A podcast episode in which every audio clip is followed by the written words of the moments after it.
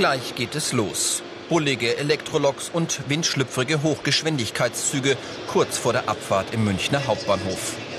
Millionen Menschen reisen mit ihnen rund um die Uhr. Manchmal nur ein paar Kilometer zum nächsten Ort, manchmal auf einer weiten Strecke durch ganz Europa.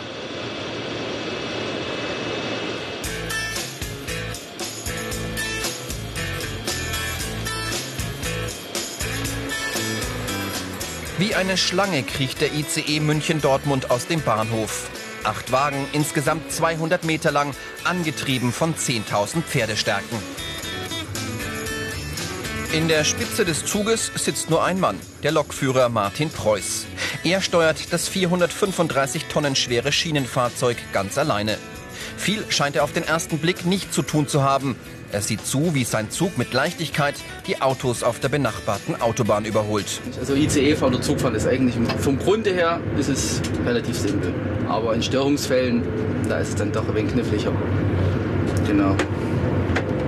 Moderne Technik unterstützt den Mann am Fahrpult und übernimmt die Kontrolle der Signale.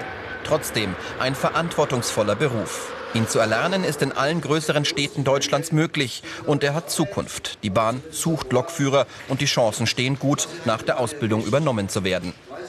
In der dreijährigen Ausbildung zum Lokführer heißt es wieder Schulbank drücken. In der Berufsschule erfahren die angehenden Eisenbahner, die meisten mit mittlerer Reife, zum Beispiel alles über Fahrpläne. Und welche Fahrzeugeinrichtung hilft jetzt auch sehr dabei, diese Massen an Menschen Kenntnisse in Mathematik sind gefragt und zum Beispiel das Gesamtgewicht eines Zuges zu berechnen. Und die Schüler lernen sämtliche Fahrzeugtypen kennen. Also eigentlich müssen diese Linie, wenn man es auf der eingleisigen Strecke macht, hier beginnen. Nach der Theorie folgt die Praxis. Erste Übungen im Führerstand. Damit die ohne Risiko für Mensch und Maschine stattfinden, schult die Deutsche Bahn ihre Schüler in modernen Simulatoren. Pascal Schreiber und Norman Maul, beide Auszubildende im ersten Lehrjahr, dürfen heute unter Aufsicht des Ausbilders Anton Geitel Fahrstunden im Simulator nehmen. Und diese Fahrt Anton Geitel erklärt den beiden erst einmal ihre Fahrt von Freiburg nach Singen. Eine mehrgleisige Neubaustrecke, die nur im Computer existiert. Die Schüler sollen hier mit möglichst vielen wirklich existierenden Besonderheiten konfrontiert werden. Pascal darf als erster ran und wird gleich einen 140 Meter langen Zug steuern. Zunächst erklärt ihm Anton Geitel das Fahrpult.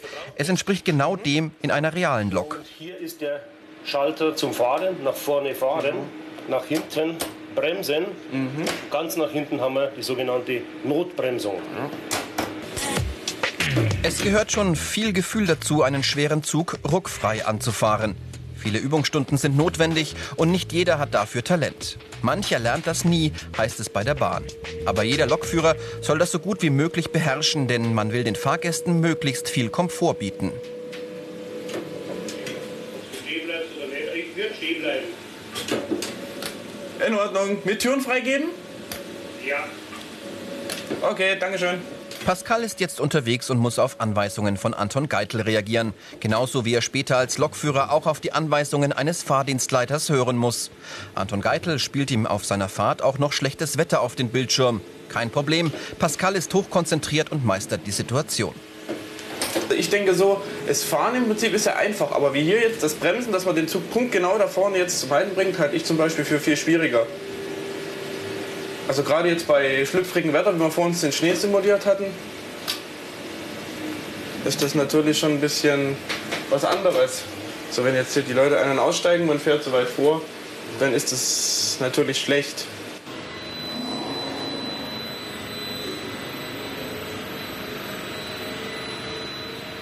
Pascal erlebt ein äußerst realistisches Fahrgefühl. Die Simulatortechnik macht das möglich. Nebenan beobachten Anton Geitel und Norman Maul die Bemühungen von Pascal. Auch beim Zuschauen kann man lernen. Ausfahrt HP1, Dankeschön. Bitte.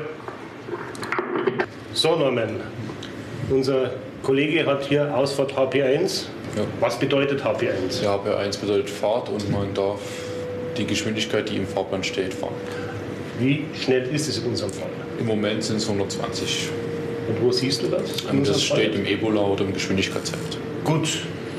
Damit Lokführer über jede Besonderheit ihrer Strecke Bescheid wissen, gibt es den elektronischen Buchfahrplan, kurz Ebola. Er wird jeden Tag per Funk aktualisiert. Jeder Lokführer muss einmal im Berufsjahr in den Simulator und erfolgreich verschiedene Situationen meistern. Anton Geitel hat dafür noch mehr Schlechtwetterbilder im Computer. Für einen Auszubildenden gibt es also schon im ersten Lehrjahr viel zu lernen. Ja, am Anfang erstmal, dass man die ganzen Vorschriften, wenn man das alles ausgeteilt bekommt, denkt man erstmal, es erschlagen und man muss sich da wirklich reinfitzen, man muss sie auch lernen, weil es gibt ja Betriebsgefahren, wenn man da eben was macht, dann wird es schlecht und das muss man einfach können. Das ich denke, die Haupthürde, die ganzen Vorschriften, wenn man die immer drin hat, man bekommt sie auch immer wieder wiederholt, gibt ja Wiederholungsunterricht, dass man es nicht vergisst.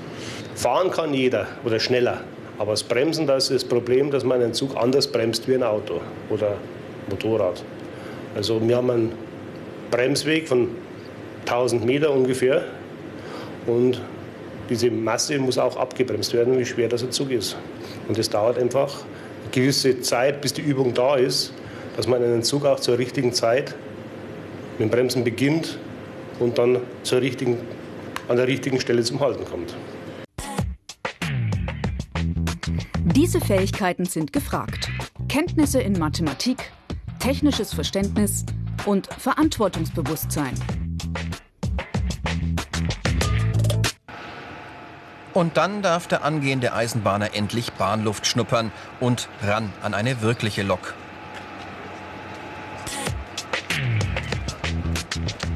Bei aller Freude, Genauigkeit ist jetzt gefragt, denn vor jeder Fahrt muss der Lokführer an seiner Maschine eine Sichtkontrolle des Fahrgestells vornehmen. Dann rüstet Sebastian Preschel, Auszubildender im dritten Lehrjahr, zusammen mit seinem Ausbilder Matthias Rieger die Lok auf. Der Check läuft nach Plan. Kontrolle des Übergabebuchs, in dem der Vorgänger eventuell Störungen und Mängel verzeichnet hat. Die Fahrzeugbatterie wird eingeschaltet. Und ganz besonders wichtig, Sebastian Preschel aktiviert die Sicherheitsfahrschaltung. Sie bremst den Zug automatisch, sollte der Lokführer einmal ohnmächtig werden. Und schließlich hebt Sebastian Preschel den Stromabnehmer an die Oberleitung an. 15.000 Volt, 5.000 PS treiben diese Lok an.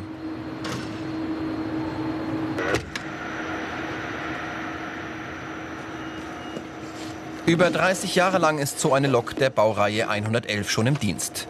Robuste Technik, die sich bewährt hat. An diesen Oldtimern lassen sich die nötigen Handgriffe außen an der Lok leicht erlernen. Kondenswasser ablassen, den Sandbehälter überprüfen und eventuell auffüllen. Der Lokführer kann vom Führerstand aus per Knopfdruck Sand auf das Gleis vor seinen Antriebsrädern streuen. Das hilft beim Anfahren und Bremsen.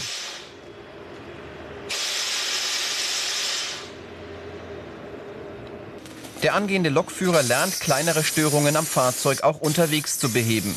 Dafür braucht er technisches Verständnis. Und er darf sich nicht scheuen, sich auch einmal die Hände schmutzig zu machen. Die nötigen Handgriffe beherrscht Sebastian Preschel nach zweieinhalb Jahren Lehrzeit schon sehr gut. Ja, also eigentlich geht es recht schnell, weil wir sind im ersten Lehrjahr halt hauptsächlich mitgefahren. Also wir haben uns dann auf die Lok mit draufgehockt und haben geschaut, was der Lokführer so macht. Haben uns angeschaut, wie das so abläuft. Und von dem her hat man dann, wenn man die Lok halt Ausbildung gemacht hat, im zweiten Lehrjahr auf der Lok, hat man sich ja schon ein bisschen auskannt, was, ist, was so abläuft und wie das so geht. Und von dem her geht es eigentlich recht schnell. Die Ausbildungsinhalte. Vorschriften und Regeln des Bahnbetriebs, Loks prüfen und bedienen, betriebliche Kommunikation und Kundenkommunikation. Höhepunkt der Ausbildung. Die Fahrt auf einem planmäßigen Zug. Sebastian Preschel fährt gleich einen Regionalexpress mit fünf Waggons und natürlich auch Fahrgästen. Es geht von München nach Mittenwald. Sein Ausbilder Matthias Rieger ist dabei und sieht ihm genau auf die Finger. Er würde sofort eingreifen, sollte Sebastian einen Fehler machen.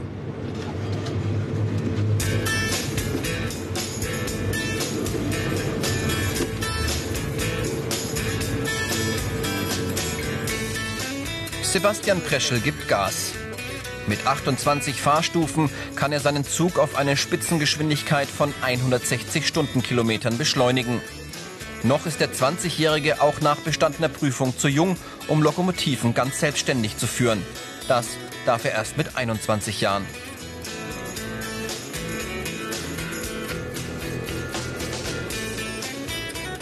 Die Räder der Bahn stehen selten still. Deshalb muss sich Sebastian Preschel auch auf Dienste an Sonn- und Feiertagen und in der Nacht einstellen. Sebastian Preschel wird nach bestandener Prüfung zunächst auf einem Rangierbahnhof arbeiten und hofft dann mit 21 auf Strecke gehen zu dürfen. Dann gehört er endgültig zu der eingeschworenen Gemeinschaft der Eisenbahner. Männer sind hier noch in der Überzahl, aber es gibt auch schon einige Damen unter den Lokführern. Alle, die hier vorne im Führerstand arbeiten, sind sich bewusst, dass ihre Arbeit nicht ungefährlich ist. Das Streckennetz ist meist frei zugänglich und dadurch sind Unfälle immer möglich. Da können auch die schönen Landschaften, durch die die Gleise oft führen, nicht hinwegtäuschen.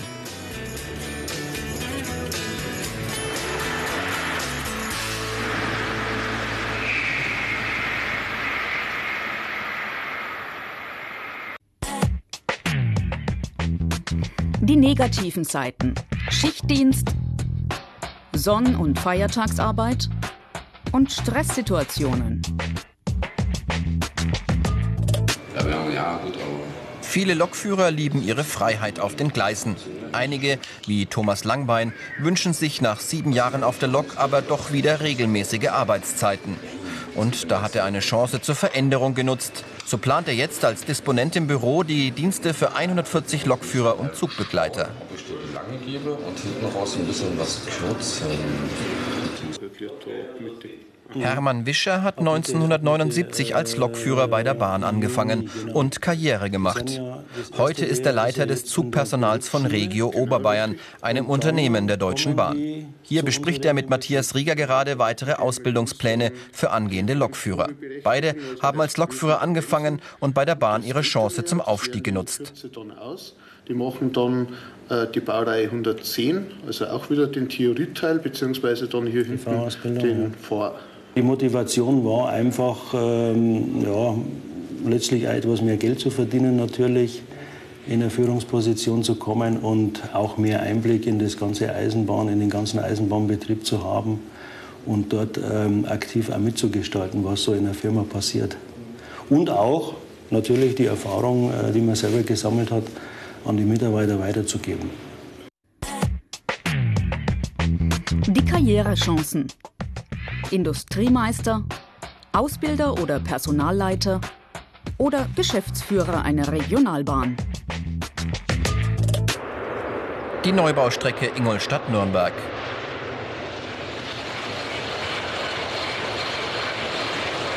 Auf geradem Weg durchschneidet sie die Landschaft. Hügel sind kein Hindernis, dank zahlreicher Tunnel. Lokführer Martin Preuß hat inzwischen mit seinem ICE Höchstgeschwindigkeit erreicht. Mit 300 Stundenkilometern jagt er über die Gleise.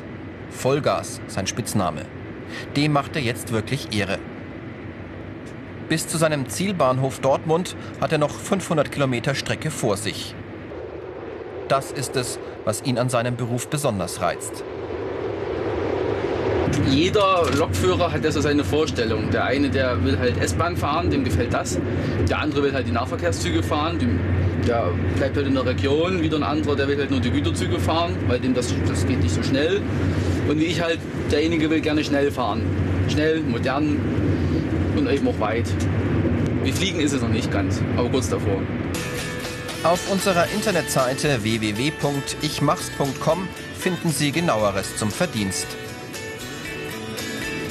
Martin Preuß fährt heute einen der modernsten Züge der Bahn. Doch die Technik entwickelt sich rasant weiter. Deshalb muss er sich auch ständig weiterbilden. Das heißt lernen, ein Berufsleben lang.